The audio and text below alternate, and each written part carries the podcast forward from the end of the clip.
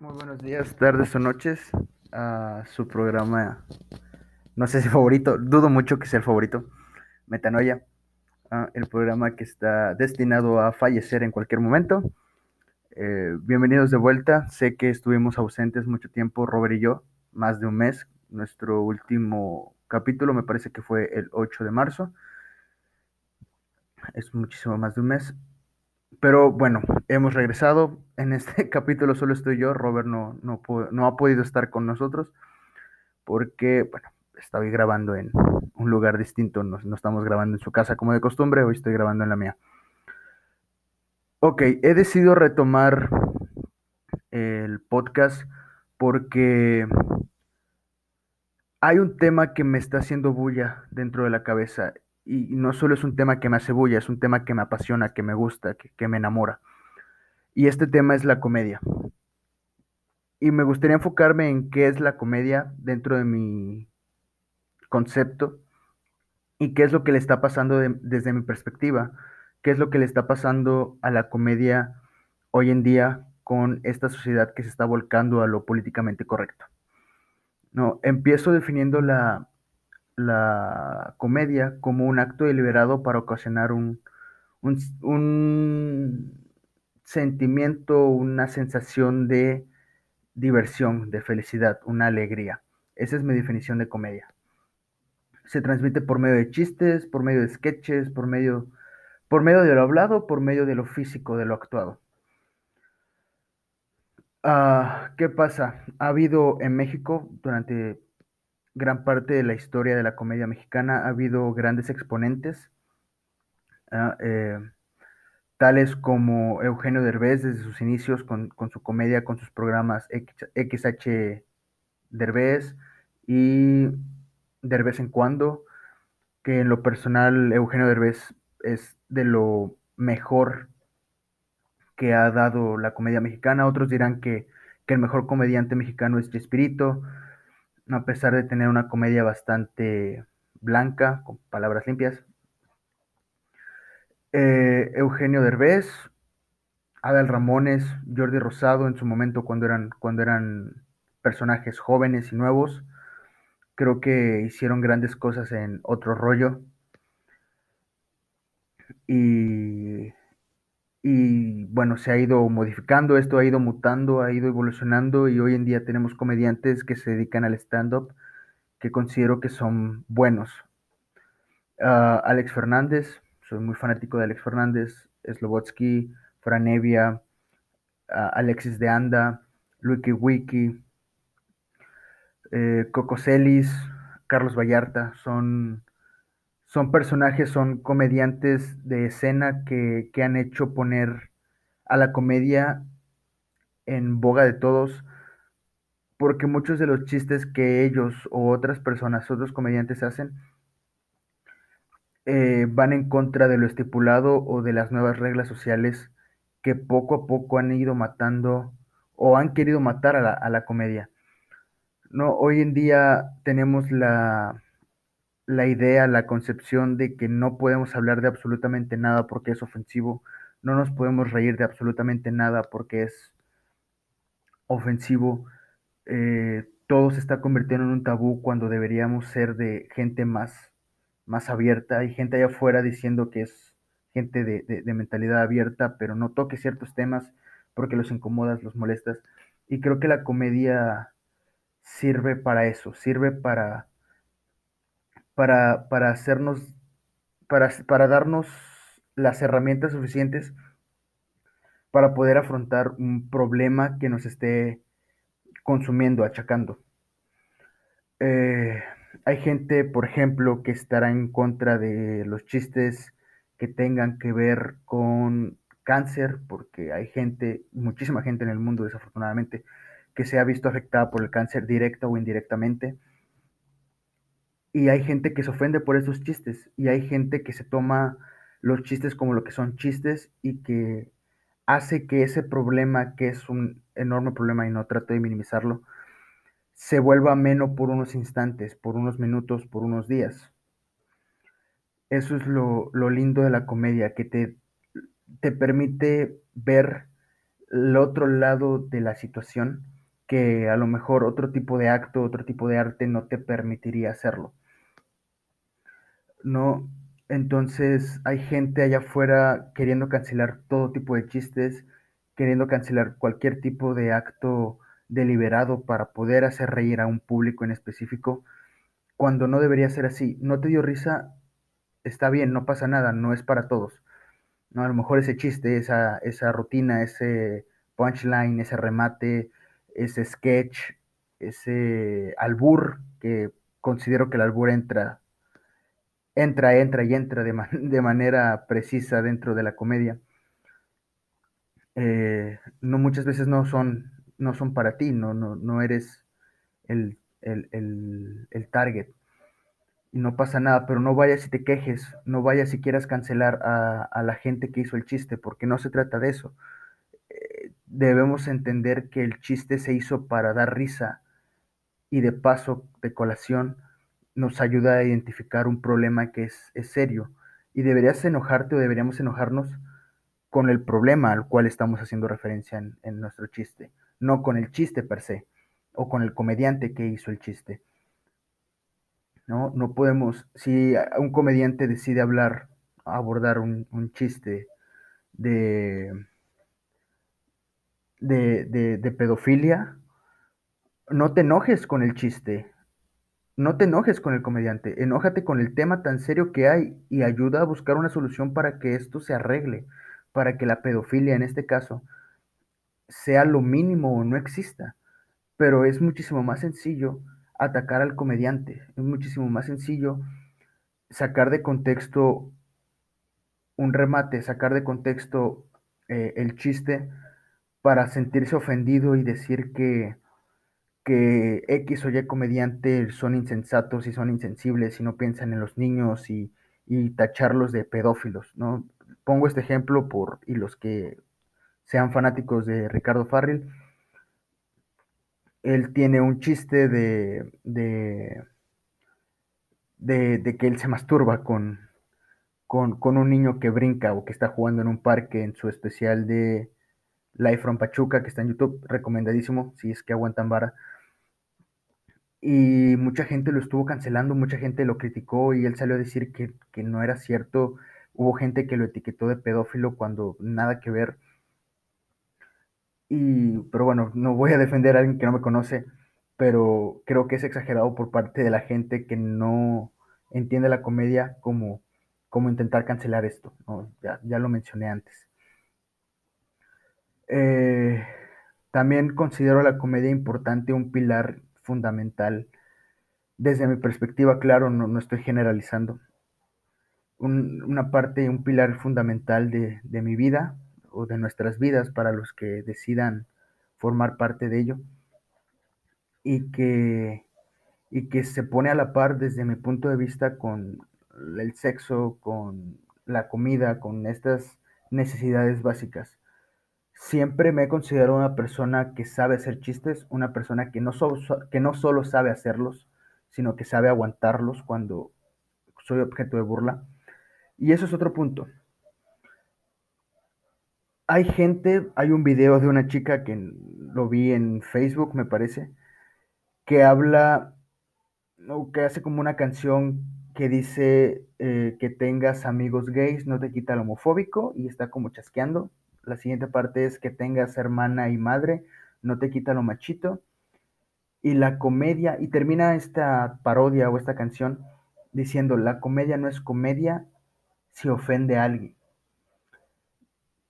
y va a haber gente que esté de acuerdo con esto. Digo, estoy de acuerdo con que eh, tener una madre y una hermana no, no, nos quita lo machos o no le quita lo macho a, a, a otros. Eso es cierto, ¿no? Este, tener una madre una hermana no significa que no seamos machistas o no seamos machos, eh, lo que fuere. Pero creo que el primer punto que dice, analizando a grosso modo este, este mensaje que ella quiere mandar, pues la homofobia es no tolerar a los, a los homosexuales. Y si no toleras a los homosexuales, dudo que puedas tener amistades homosexuales. Yo tengo amistades homosexuales y las aprecio bastante. Es más, voy a decir que escuchen este. Saludos a Tere. Y saludos a Ana Limón, eh, las aprecio un chingo y espero verlas pronto porque son compañeras de mi universidad. Eh, espero que no se molesten por esto, no les avisé, pero es bien intencionado, las, las aprecio un chingo, son grandes amistades. Y el último punto que ella aborda en esta pequeña parodia de 40 segundos dentro de un TikTok es que dice que la comedia no es comedia, se ofende a alguien. Mismas palabras con otras palabras, pero ese era el mensaje que ella daba.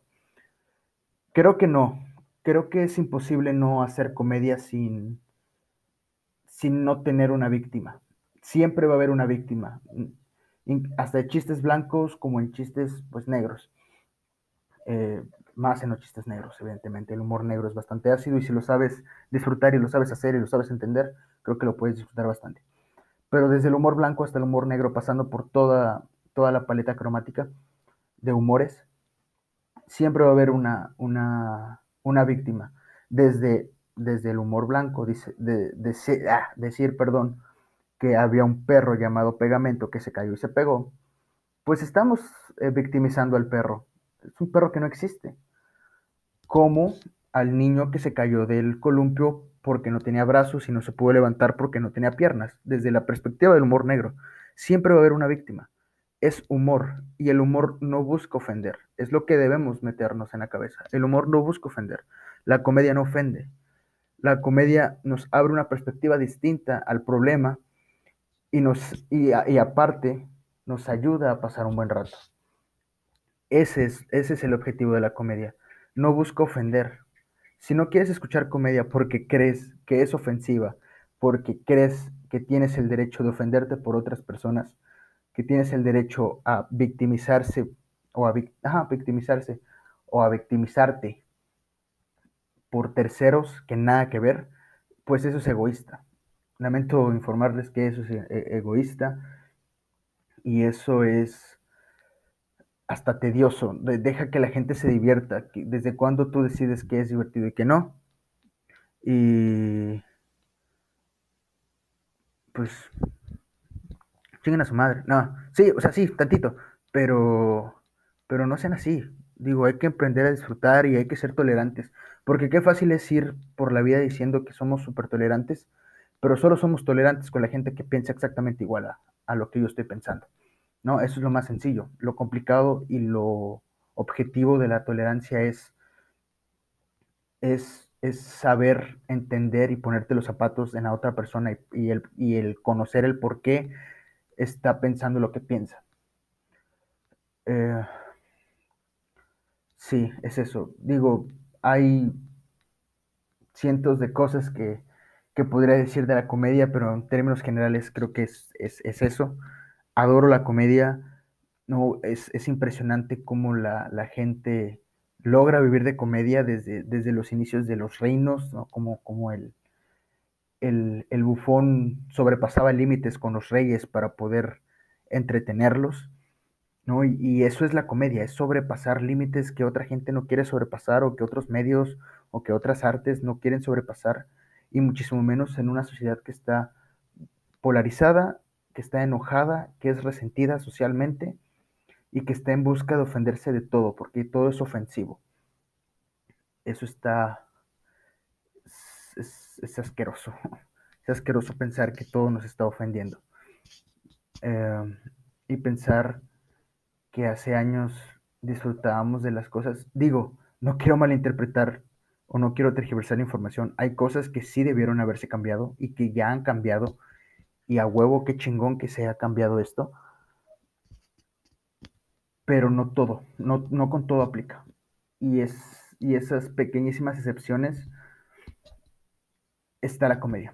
En esas pequeñísimas excepciones existe la comedia, que creo que es de, lo, de las cosas más fantásticas que nos pudo haber dado el, el uso de nuestra razón.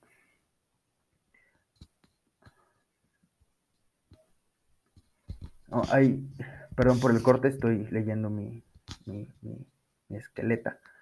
Eh, hay una cita de, no recuerdo ahorita quién, que dice que se puede medir la, cantidad de inteligencia que un humano posee por cómo la utiliza dentro de los chistes. No, no recuerdo la cita tal cual, no recuerdo quién la dijo, pero sí, eso, ¿no? Una, una persona que, que, que sabe hacer chistes, que sabe entenderlos, que sabe, que sabe recibirlos, es una persona inteligente.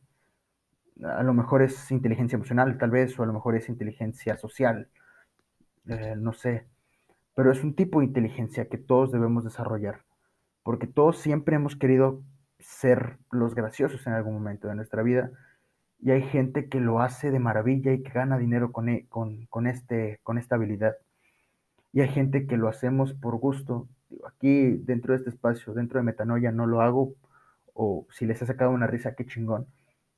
Pero dentro de mi círculo de amistades y dentro de la escuela, era, eh, eh, yo era de los que más hablaban y de los que más ocasionaban risa. Recuerdo que en la primaria, una de mis maestras, la maestra Silvia, espero que escuche esto, ¿no? Si alguien conoce a la maestra Silvia, pasen este, este podcast, este capítulo. Eh, ella me decía, fue mi maestra de cuarto, de cuarto grado o de, o de tercero de, primaria, no recuerdo, pero le decía a mi mamá, ese niño va a ser comediante, ese niño va a ser un payaso, porque no me paraba el perro cico de, por, por, hablar y, y me cambiaban de lugar y con que me pasaran era risa segura y era diversión segura y era y eran charlas y charlas y charlas y charlas y charlas, que sí, ah, ya teniendo 20 años, por cierto, recién cumplí 20 años, ya empiezan a tronar las rodillas, eh, ya teniendo 20 años, te, das uno cuenta que, que, que, entorpeces el trabajo de un maestro y que entorpeces el aprendizaje de, de tu compañero o de tus compañeros. Pero pues estando morro todo pendejo, porque uno es pendejo de morro, uno no lo sabe, pero es pendejo eh, estando morro y pendejo, pues no te das cuenta de las cosas. Entonces, creo que para finalizar este capítulo pues, van casi 18 minutos.